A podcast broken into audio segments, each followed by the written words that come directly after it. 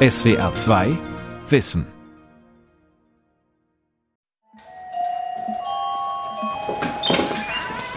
Hereinspaziert. Hallo, vielen Dank. Guten Tag. Jan ist mein Name. Ich habe bei Eugen einen Termin. Dann bist du richtig bei mir. Ah. Bist du schon tätowiert? Nein, bin ich noch nicht. Ich ein, Der Kunde schüttelt den Kopf. Eugen reicht ihm ein Klemmbrett und einen Stift. Er ist der Eigentümer des Tattoo-Studios Air Inc. in Konstanz. Du musst mir eine Einverständnis ausfüllen, durchlesen und unterschreiben. Okay. Und dann schauen wir zusammen, was, wo, warum und wieso. Gerne. Ja? Ohne Unterschrift geht hier nichts, denn die gesundheitlichen Auswirkungen eines Tattoos sind weitgehend unerforscht. Und die Farben haben lange Zeit problematische Substanzen enthalten, zum Beispiel Schwermetalle wie Nickel, polyzyklische Kohlenwasserstoffe oder sogenannte Azofarben. Habe ich da mit den Farben vielleicht ein gesundheitliches Problem? Nein, nein, die Farben wurden neu entwickelt seit 2022. Die wurden getestet und sind von der EU zugelassen worden. Kunststoffe ohne Gift. Die EU will gefährliche Chemikalien verbieten. Von Jantje Hannover. Es ist noch gar nicht lange her, da ging in den Tattoo-Studios die nackte Existenzangst um. Denn die EU hatte zum 1. Januar 2022 die meisten Farben verboten. Konservierungsmittel und die Farbpigmente Disperse Yellow 3, also gelb, und Acid Violet 7, also violett, mussten aus den Tinkturen verschwinden. Dieses Verbot leitet sich aus der sogenannten REACH-Verordnung ab. REACH trat 2007 in Kraft und wurde bis 2018 in mehreren Stufen europaweit umgesetzt.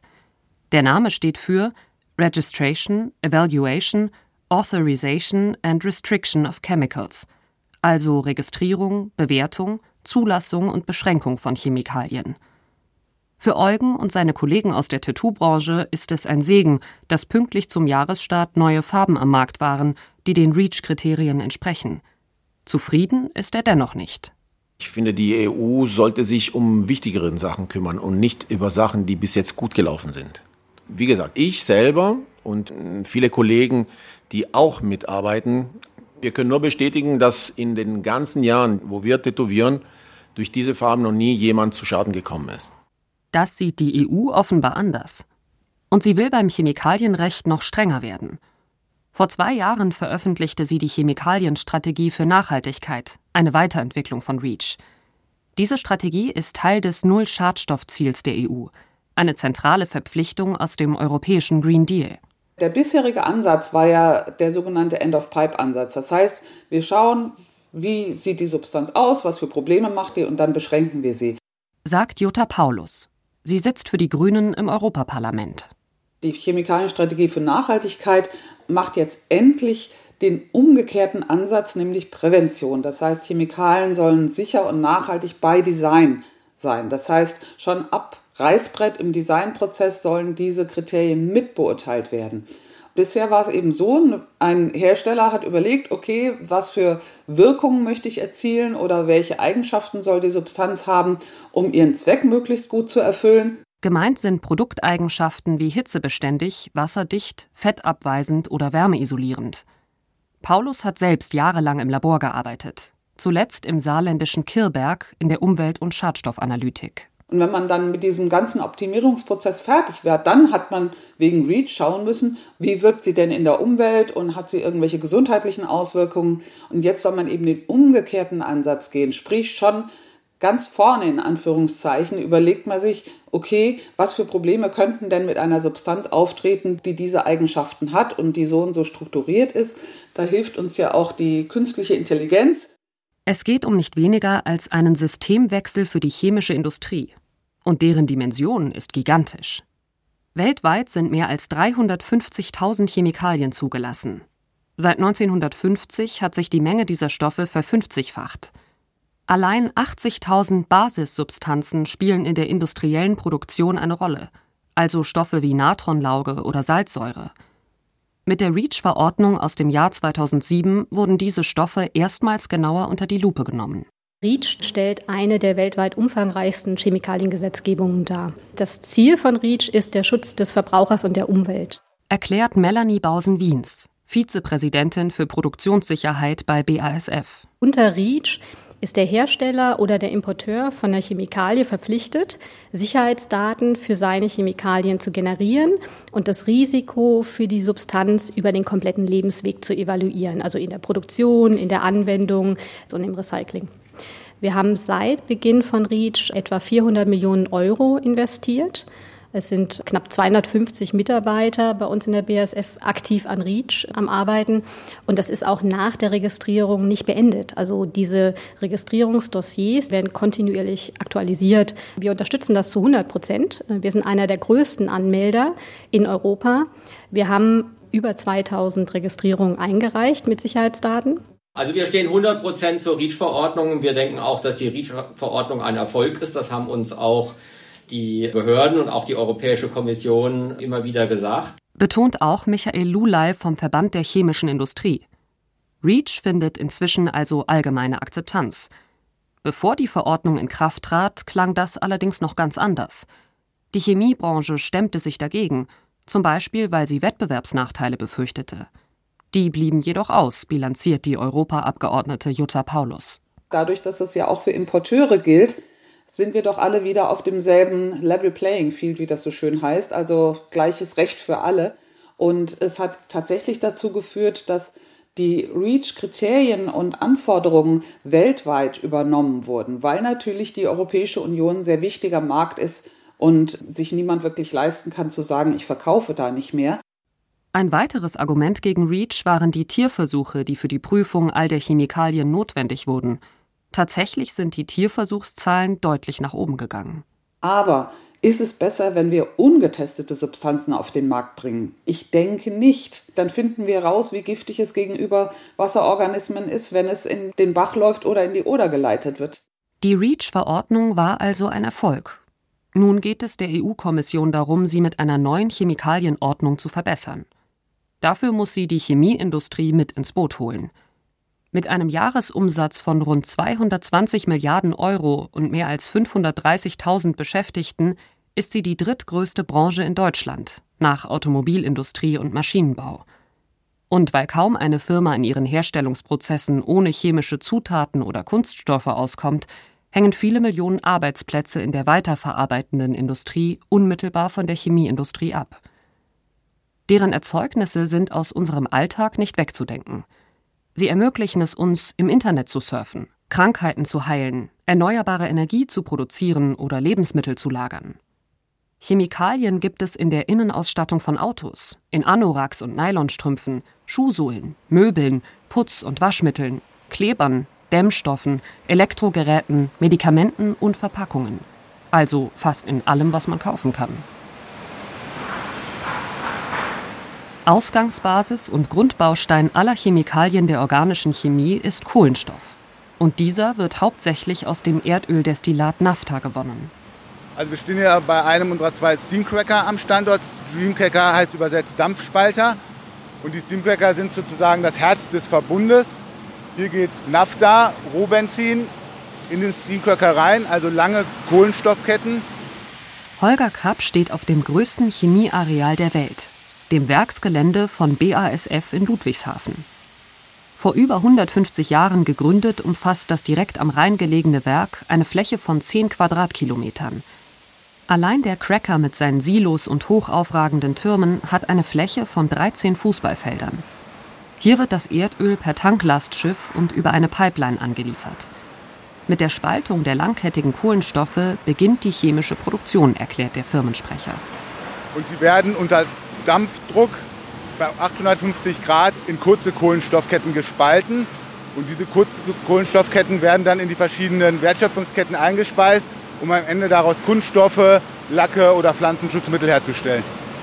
Diese Aufspaltung in kurze Kohlenstoffketten ist eine extrem energieintensive Angelegenheit. Aus einer Luke im Dach des Steamcrackers quillt dichter weißer Dampf. Rundum raucht und zischt es. Überwölbt wird die Ludwigshafener Industriestadt mit ihren rund 2000 Bürohäusern, Werkshallen und Silos von einem verschlungenen Rohrsystem. Holger Kapp deutet auf fünf parallele Röhren, die über seinem Kopf entlang der Straße verlaufen. Jede einzelne lässt sich kaum mit den Armen umfassen. Wir haben etwa 3000 Kilometer Rohre, die dafür da sind, dass sie die Produktionsanlagen miteinander verbinden Und das Nebenprodukt der einen Anlage ist dann wieder ein Ausgangsprodukt für die nächste Anlage. Deswegen arbeitet der Verbundstandort sehr, sehr effizient bei Rohstoffen und Energie. An den Röhren sind kleine runde Schilder montiert. Darauf steht, was hindurchfließt. Also hier rechts sehen wir zwei Rohre, in denen Flusswasser geleitet wird. Dann haben wir ein Rohr mit Natriumhydrosulfid und ein weiteres Rohr mit kaltem Wasser. Und dann ganz wichtig auch im Verbundstandort ist immer der Dampf. Hier sehen wir ein etwas dickeres Rohr, in dem Dampf geleitet wird. Dampf wird vor allem auch dazu genutzt, um Energie in der Produktionsanlage bereitzustellen. Unter Einsatz von viel Dampf produziert BASF in Ludwigshafen dann Elektrochemikalien, zum Beispiel Siliziumscheiben für die Halbleiterindustrie, außerdem Weichmacher, Harze, Polystyrol, Schaumstoffe und vieles weitere. Die meisten Substanzen werden an nachgelagerte Industrien im Bereich Chemie, Agrar- und Konsumgüter in aller Welt ausgeliefert.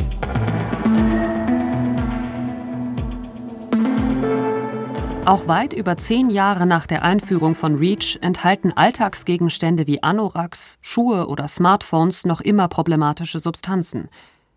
Ein Beispiel ist die Gruppe der Weichmacher. Sie werden spröden Kunststoffen zugesetzt, um sie griffig, weich und flexibel zu machen.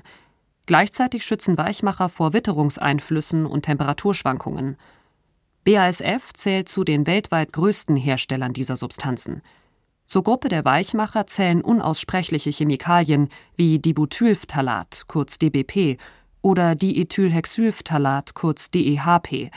Beide Stoffe wurden unter REACH beschränkt und dürfen nur noch mit Sondergenehmigung produziert werden. Sebazinsäure-Dibutylester kommt in überzogenen Tabletten zum Einsatz. Manche Weichmacher zählen zu den Substances of Very High Concern, also zu den besonders besorgniserregenden Substanzen. Sie werden im Rahmen der Chemikalienverordnung REACH zusammen mit anderen Stoffen auf einer Kandidatenliste geführt. Das soll heißen, diese Substanzen sind Kandidaten für ein Verbot, erklärt Eva Becker vom Umweltbundesamt. Das sind zum Beispiel krebserregende oder erbgutverändernde Stoffe oder Stoffe, die in der Umwelt sehr langlebig sind, sich in Organismen anreichern und giftig auf Pflanzen oder Tiere wirken.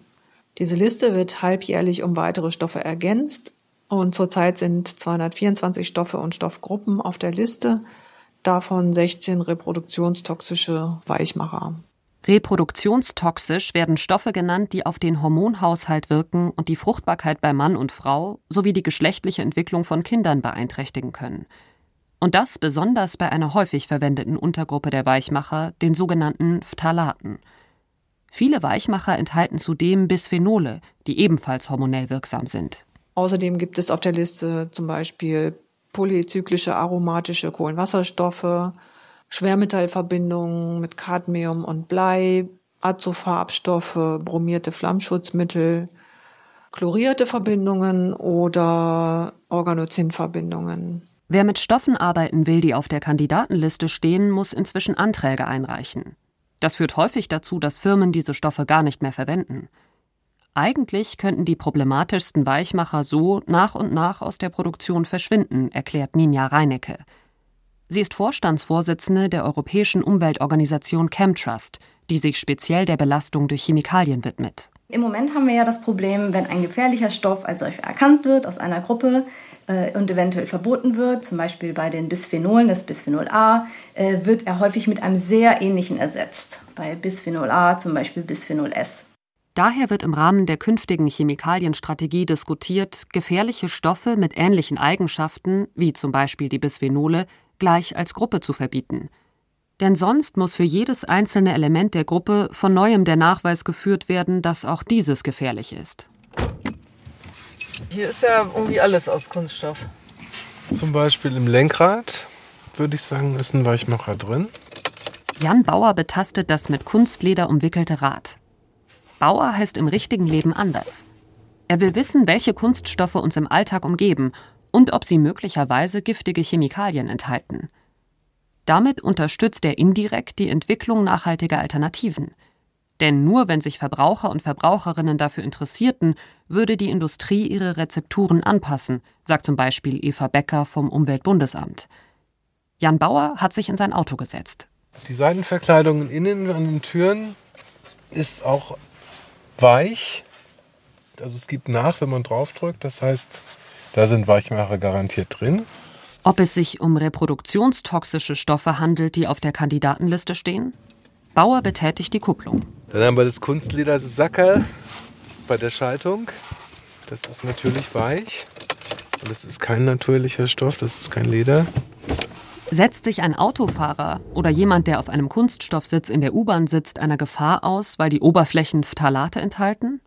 Melanie Bausen-Wiens von BASF wiegelt ab.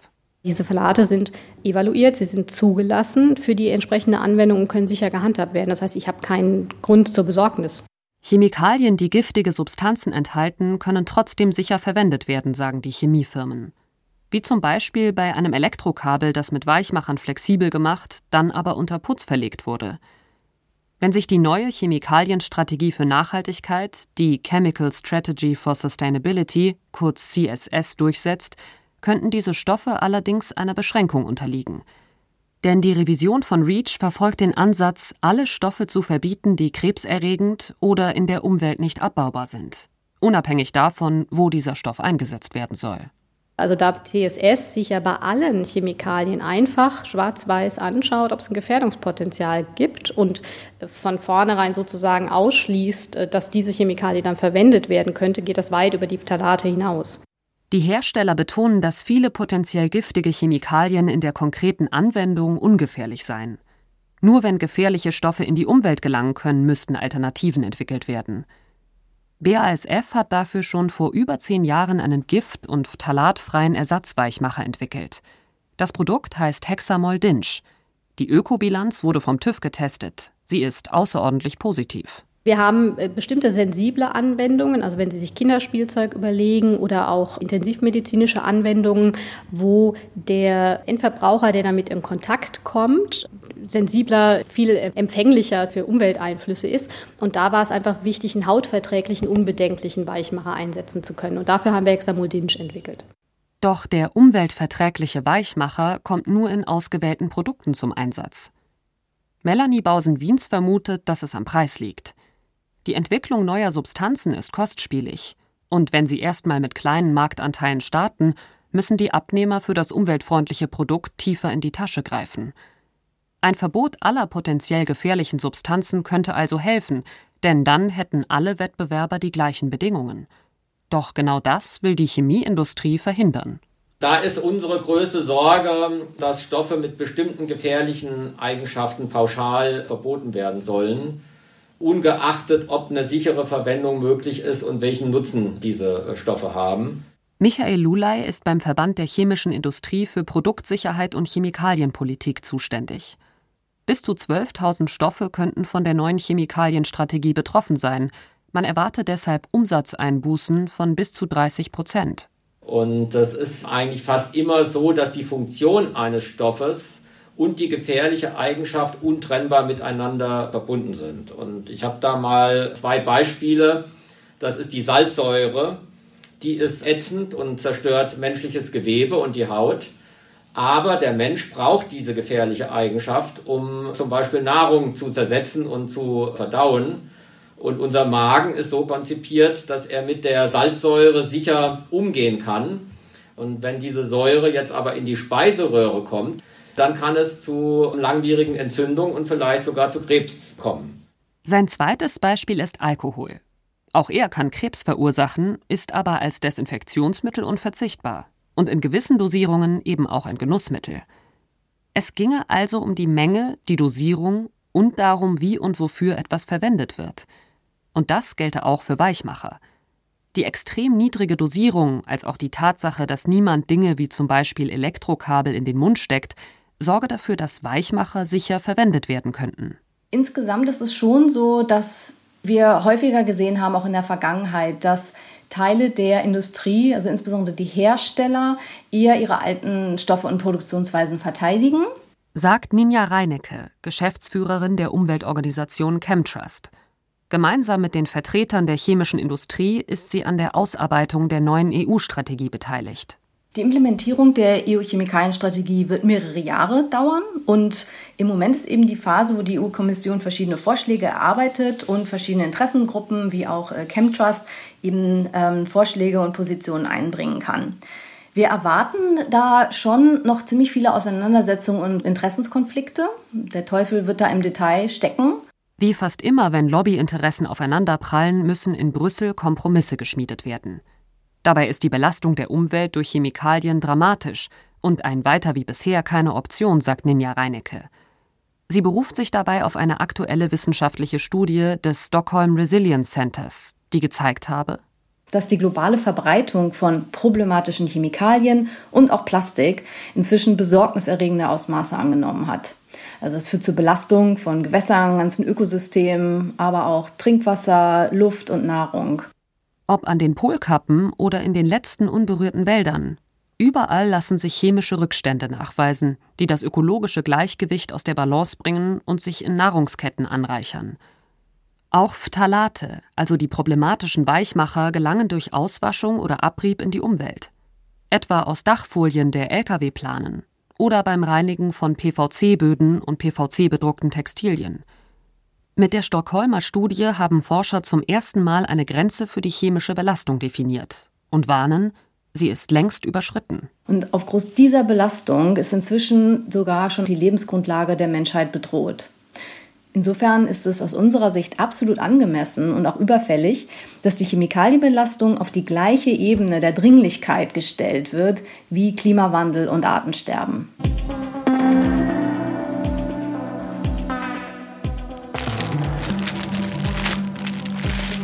Jan Bauer möchte auch bei Haushaltsprodukten wissen, ob sie giftfrei sind. Vor ihm auf dem Tisch liegen eine Rolle Haushaltsfolie, eine Plastiktüte, eine Tube Zahnpasta, eine Packung Parmesan und ein paar Turnschuhe. Alles Produkte, die Weichmacher enthalten. Er reißt ein Stück Folie von der Rolle. So, das ist die berühmte Haushaltsfolie zum Frischhalten und zur Vermeidung von Geruchsbelästigungen durch Lebensmittel. Verbraucher und Verbraucherinnen sind der chemischen Belastung in Alltagsprodukten nicht hilflos ausgeliefert. 13 europäische Länder, darunter Deutschland, haben im Projekt Ask Reach, also Frag Reach, zusammengearbeitet und ein Abfragesystem entwickelt. Dafür gibt es eine App. Sie heißt Scan for Chem, geschrieben Scan 4 Chem, sagt Eva Becker. Sie hat die App für das Umweltbundesamt mitentwickelt. Sie haben als Verbraucherin oder Verbraucher das Recht auf Informationen über besonders besorgniserregende Stoffe in Gebrauchsgegenständen, wenn deren Konzentration über 0,1 Gewichtsprozent liegt. Dieses Auskunftsrecht gilt aber nur auf Anfrage, das heißt, Sie müssen sich an den Hersteller oder Händler wenden. Dafür dient die App. Man kann damit den Barcode eines Produkts scannen. Jan Bauer kramt sein Mobiltelefon aus der Jackentasche. Willkommen bei Scan for Cam. Überprüfen Sie Produkte auf enthaltene Schadstoffe. So, jetzt haben wir hier einen schönen leckeren Parmesankäse aus Italien in einer wieder verschließbaren Verpackung. Natürlich ist die Abdeckung ganz offensichtlich mit Weichmachern versehen. Da ist auch ein Barcode. Sollen wir das nochmal scannen? Gesagt, getan. Bauer klickt sich noch durch ein paar Fragen und tatsächlich erhält er schon bald die Rückmeldung, diese Verpackung enthält keine besorgniserregenden Substanzen. Produkte mit gefährlichen Substanzen sollten künftig in der EU gar nicht erst produziert werden. Dafür steht die geplante Chemikalienstrategie. Die Hersteller wollen dagegen lieber wissenschaftlich bewerten, ob eine Substanz ihr Gefahrenpotenzial in der geplanten Anwendung entfalten kann. Schließlich müsse die chemische Industrie geschützt werden, um den Green Deal umzusetzen, sagt Michael Lulay vom Verband der chemischen Industrie. Ob das nun innovative Dämmstoffe sind, ob es Batterietechnologie ist oder Wasserstoffspeichertechnologie, überall da liefert die äh, chemische Industrie die Lösungen für die Energiepolitik, für die Klimapolitik, für die Kreislaufwirtschaft. Zudem sei die chemische Belastung der Umwelt in den letzten Jahren und Jahrzehnten kontinuierlich zurückgegangen. Das haben auch die Biomonitoring-Projekte ergeben die wir zusammen mit dem Umweltministerium und mit dem Umweltbundesamt gemacht haben.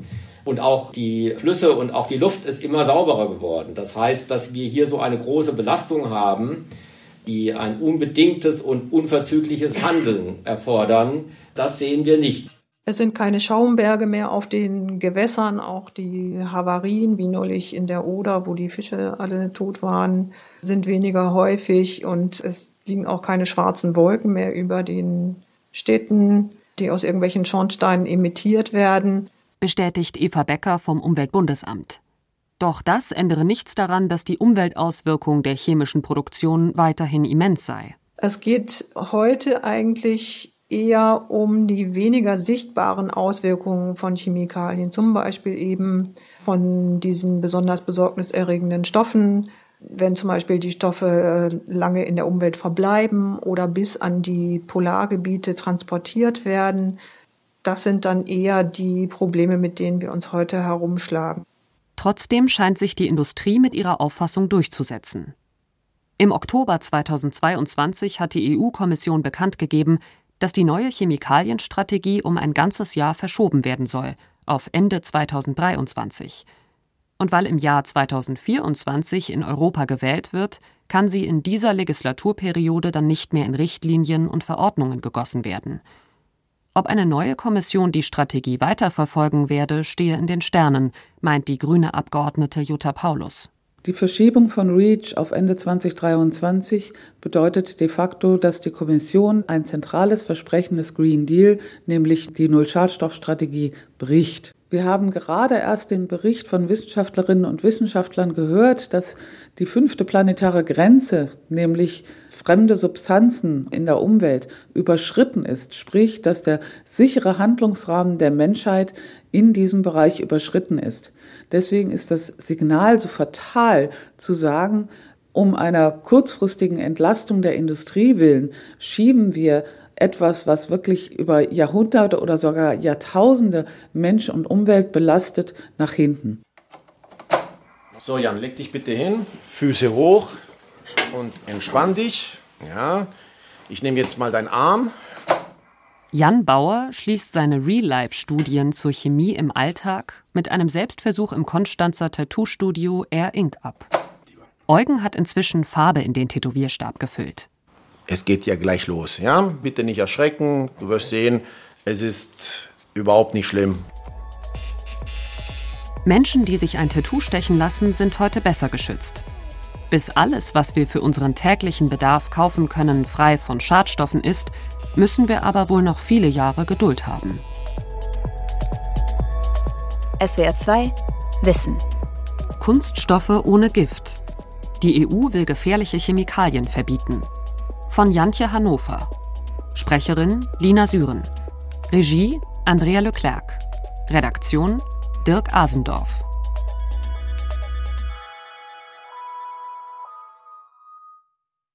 Hallo, Mr. Strafrecht Thomas Fischer. Hallo, Herr Schmidt. Ich brauche was zum Runterkommen. Habt ihr noch Pillen? Про вкус и друзья нет? Цвет? Ja?